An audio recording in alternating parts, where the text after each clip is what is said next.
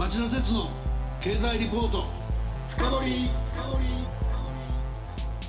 皆さんこんばんは。番組アンカー経済ジャーナリストの町田鉄です。こんばんは。番組アシスタントの杉浦舞です。今日も新型コロナウイルス感染症対策をして放送します。さて今夜の町田鉄の経済リポート深掘りのタイトルは？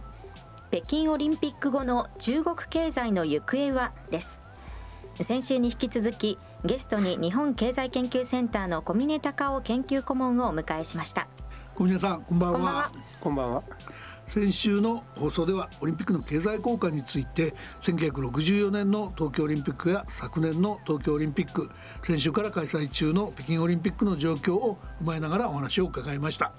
で今夜はその北京オリンピック閉会後の中国経済コロナ禍でもありずっと注目されてはいるわけですけどもその行方について詳しく伺っていきたいと思っています。ということで小峰さん今夜もよろしくお願いいたします。はいよろしくお願いします。それでは CM の後町田さんにじっくりインタビューしてもらいましょう。この番組はエネルギーを新しい時代へジェラーがお送りします。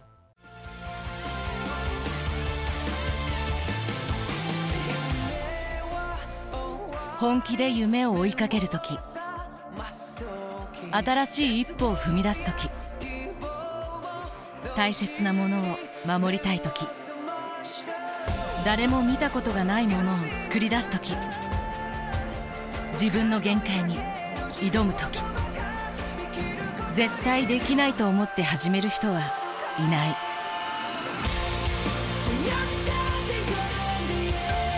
絶対なんて誰が決めた？CO2 が出ない日を作る。ジェラはゼロエミッション火力と再生可能エネルギーで2050年 CO2 排出ゼロに挑戦します。発電の常識を変えてみせる。JERA 町田鉄の経済リポート深掘り小峰さんのプロフィールをご紹介します。1969年に東京大学経済学部を卒業し経済企画庁現在の内閣府に入庁。経済研究所長物価局長調査局長を経て2001年に国土交通省国土計画局長に。法政大学教授日本経済研究センター主任研究員大正大学地域創生学部教授などを経て現在は大正大学地域構想研究所教授で日本経済研究センターの研究顧問と理事も務めておられます。中国経済はゼロコロナ政策の影響が大きくこのところ減速していますがこの減速はしばらく続くんでしょうか？はい、中国経済はまあ一頃はあの高度成長で有名だったんですけども、はい、一番新しい昨年の10、12月の成長率は前年比で4.0%と中国にしては低い成長率になっているということですね。私が研究顧問を務めている日本経済研究センターで ESP フォーキャストという調査がありまして、はい、これは35人ぐらいの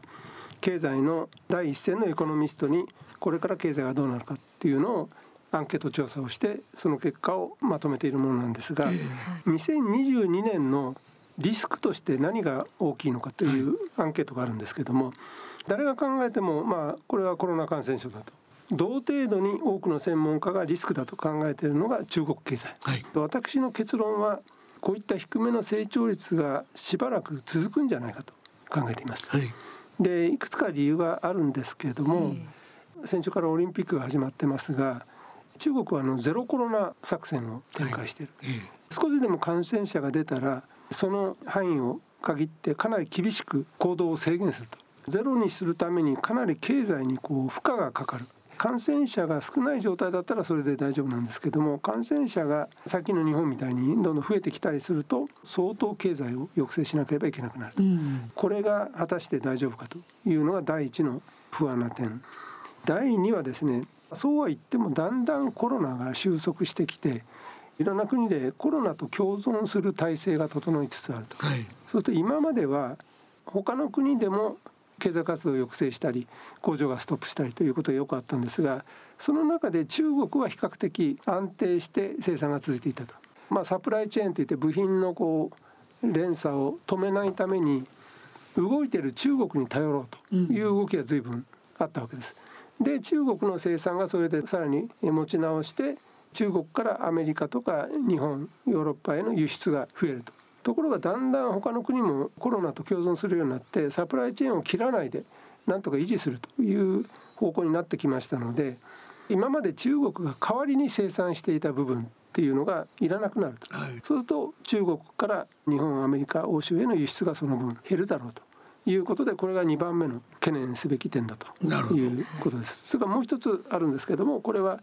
中国のまあ一種のバブルが崩壊して、うん、中国はまあ土地持てませんので、はい、土地の値段っていうのはないんですけども利用権を売買することになるので、はい、それから不動産価格の賃料があのかなり上がっていたわけですね。それでマンションの値段なんかも上がっていたわけですがこのバブルが崩壊して不動産価格が下落して金融面でもかなり大きな影響が出ていると。まあ、少なくともこの影響が続く中で不動産関係の例えば新しくマンションを建てるとかそういった投資は間違いなく低迷すると。こういった要因が重なりますので心配になる点の方が多いと。これ全部クリアして心配な点がなくなるっていうのはなかなか難しいので低迷した状態がしばらくは続くんじゃないかと私なんかは思っています。中国恒大っていう中国では大手の不動産業者がいますけどもうすでにその一部デフォルトを認定されていて、はい、その債務の整理の計画を立てるのに1年ぐらいかかるなんてことを言ってますんでこの整理はやっぱり数年単位見とかないといけないってことなんですかね。そうですね中国の恒大の部分はおそらく氷山の一角ではないかと。なるほど、まあ、中国全体で不動産の値段が大きく値上がりしてそれが暴落して恒大にみたいなところが破綻しつつあるっていうことは他にも似たような組織があるわけですから。うんそれがどうやって出てくるのかっていうのはまだよく分からないんですね。それ中国は日本のバブルの経験を相当研究してこれまで研究してましたのでバブルが崩壊するとどんなことになるのかと。でまあ、不良債権みたいなものがいかに危険かということはよく知ってるはずなんですね。まあ、にもかかわらずなかなかそのバブルを止めること自体は難しかったわけで、それが崩壊してしまうとやはり完全に止めるのはなかなか難しいので、かなり負の影響っていうのは出てくるんじゃないかなと思いますけどね。日本のバブル崩壊とかリーマンショックとかああいった形のバブル崩壊をどうしてもこの不動産のところは想像させてしまって、うん、ちょっとした景気の循環の減速期っていうのとはちょっと違うイメージも持っちゃうんですけども、ね、まだそこまで言うのは早いですかね。いやこれやっぱり基本的には日本のバブルと似てると思います。で日本も80年代の後半に経済がかなり成長してみんなが自信たっぷりな状態になっていたわけですね。でそういう時にバブルは起きやすいと。で株の値段とか土地の値段が上がる。実力以上に値段が上がってしまうのでそれはやがて崩壊して逆に下がってくると。バランスシート調整っていう問題があるんですけども、はい、バブルが膨らんでいく時はですね資産がどんどん増えますよね。株とか土地の値段。はい、で資産が増えるとですね多くの人はあのその分でそれを担保にまたお金を借りてどんどん投資をするわけですね。そうすると負債も増える、うん、そうすると資産と負債が両立てで増えていくっていうことがよく起きます。でその中で価格が減ると資産が減ってしまうわけですけども、うんうん、ところ借りたお金はですね株が下がったので、借りたお金半分にしてくださいって言ってもそれは減らないので、はい、そうすると返せなくなってしまう。これが不良債権ですね、うんうん、このメカニズム自体を防ぐのは非常に難しい。ですから日本みたいな非常に苦しい局面がしばらくは続くんじゃないかというふうに思います。そのしばらくっていうのはまあだから中長期といいますか数年単位長い目で見た時その中国経済はまあその日本のバブル崩壊以降の展開なんかも連想しちゃうんですけどああいった道をたどるのか否かですね少なくともそのかつてのような8%とか6%とかいった成長を取り戻すことはもうなかなか難しいんではないかっていうふうに見た方がいいんでしょうか？はい、これはあの将来の話なのでなかなかあのそういうふうに言い切ること自体に私もリスクがあるんですけども、うんはい、私はもう8%とか10%とかああいう高成長路線に戻ることはないだろうと考えています。なるほどでこれも日本の経験が参考になって日本の場合も70年代の初め頃までは15年ぐらい10%の非常に高い成長が続いたわけですね。はいはい、でそれがあの45%成長にシフトダウンするわけですけどもその時と非常によく似ているというふうに思います。高度成長の時っていうのはいわばキャッチアップの時代で、うんはい、まだ人手が余っていて賃金も安いと。安い労働力を利用して他の先進国が行っていた生産活動を肩代わりするようになる。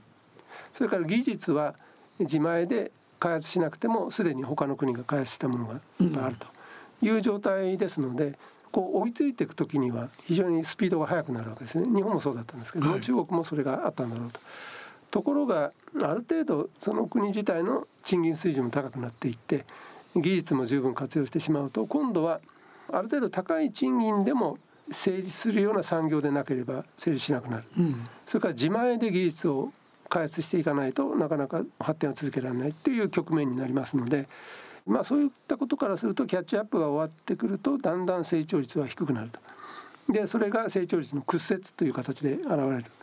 のがあの今の中国ではないかなというふうに思ってますけどね。とはいえですねそれよりさらに長い目で見ていくとそれなりに成長していくだろう中国はいつかそのアメリカを抜いて世界一の経済大国になるんじゃないかと、まあ、それが2030年だ40年だ50年だって議論はいろいろあるんでしょうけどもそういう意味で中国はまだまだ成長続いていくんじゃないかという見方もあると思うんですけど、はい、これについてはどのようにご覧になってますか、えー、これもまあ長い目で見てどうなるかということですが一つはまあ人口を考えるとですね中国の人口って14億人以上。でアメリカは3億人ちょっとなんですね。はい。そうするとまあ4倍以上アメリカを上回っている。これ簡単に計算すると1人当たりの所得がアメリカの4分の1になった段階で経済規模はアメリカと一緒になると、はい、中国の1人当たり所得がだんだん増えていくっていうことを考えれば人口規模から見ていずれはアメリカを抜くだろうというのが自然な発想に見えると、うん、しかしまあ人口だけで経済が決まるわけではないので、うん、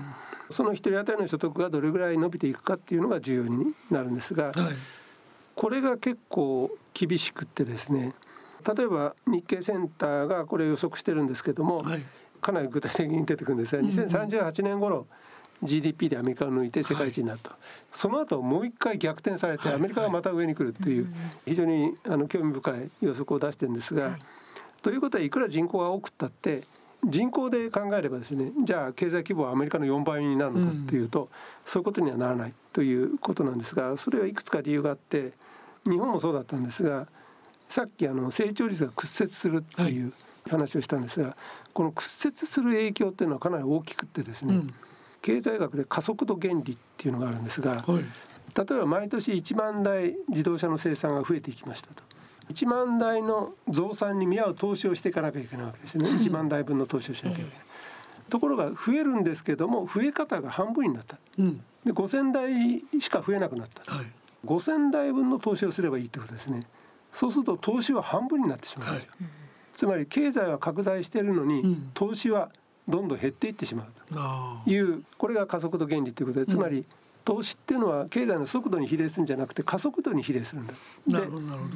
経済成長率が屈折するっていうことは加速度が急にブレーキがかかるっていうことですから投資があの長い間停滞するということになってこれは日本が起きたことですけども、うんうん、これは成長率が屈折した以上はそのメカニズムは、まあ、間違いなく作用するんじゃないかというふうに思いますのでそれが一つの大変重要なポイント。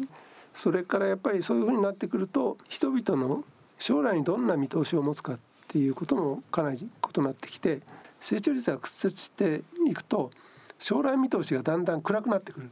果たしてこのままうまくいくんだろうかっていうふうになってきますのでそれが消費とか投資にまた影響する。これもまあ日本で起きたことなのでこれも考えられるということですが最大の問題は人口なんですよね、うん、中国はあの少子化が続いていましてやがては減るだろうと日本みたいに。はい、ですでにまあ生産年齢人口が減ってるんですけどもそうするとこれが経済を大きく制約する。これはまさに今日本が直面している問題ですが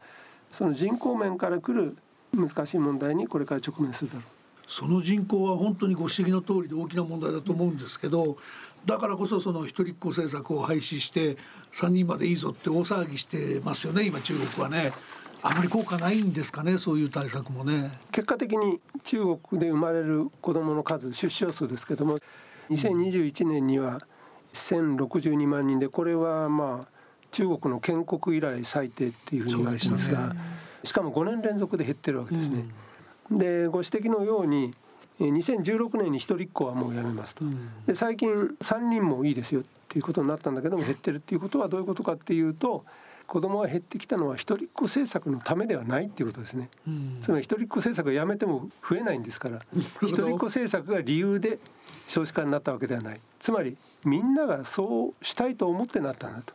日本もそうだったんですがだんだん経済が豊かになると子どもの数は減るっていうのが大体どの国でも見られる現象なんですけども、例えばあの教育水準が上がりますので教育がかかる。みんな大学に行かせるわけにいかないので結構やっぱり何人子供を持つかっていうのは経済計算をやってるわけですよね、うん、どんな親も。それから経済学で機械費用っていう考えがあって、うん、子供を育てるっていうことはですね。その育てなければ他のことをやっていたわけで、うん、他のことを犠牲にするっていうことがその機会を奪っているということなので。でこれは女性の機会費用がどうなるかっていうことですが、うん、例えば日本もそうでしたが女性はまあ就職したとしてもある段階になったら結婚して子育てに専念するんだと。ところが豊かな国になってくるとだんだん女性も男性と同じように高い教育を受けて仕事をして男性と同じように高い収入を得るようになる。そうするとそれをやめて子育てにをやりなさいっていうと犠牲にするものが非常に大きくなるわけですね。これが経済学者が考える豊かになるとなぜ子どもの数が減るのかっていう一番大きな理由だと。